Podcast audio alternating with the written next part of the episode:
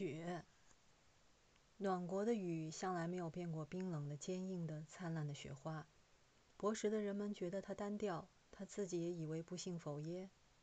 江南的雪可是滋润美艳之至了，那是还在隐约着的青春的消息，是极壮健的处子的皮肤。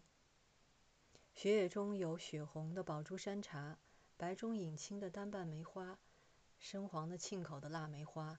雪下面还有冷绿的杂草。蝴蝶却乎没有，蜜蜂是否来采山茶花和梅花的蜜，我可记不真切了。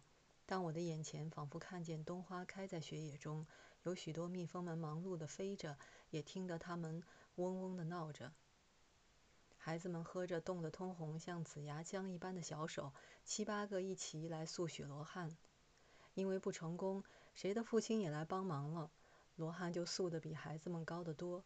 虽然不过是上小下大的一堆，终于分不清是葫芦还是罗汉。然而很洁白，很明艳，以自身的滋润相粘结，整个的闪闪的生光。孩子们用龙眼核给他做眼珠，又从谁的母亲的脂粉莲中偷得胭脂来涂在嘴唇上。这回却是一个大阿罗汉了，他也就目光灼灼的，嘴唇通红的坐在雪地里。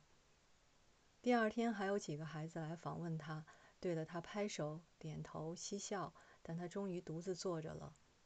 晴天又来消蚀他的皮肤，寒夜又使他结一层冰，化作不透明的水晶模样。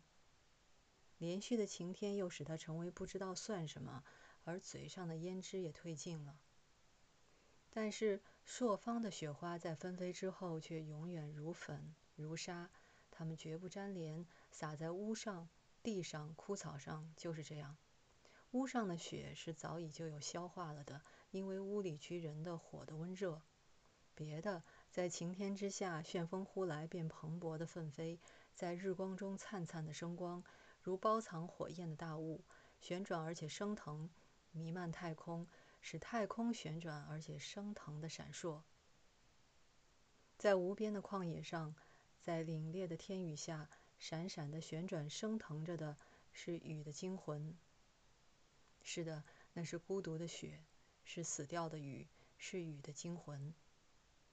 一九二五年一月十八日。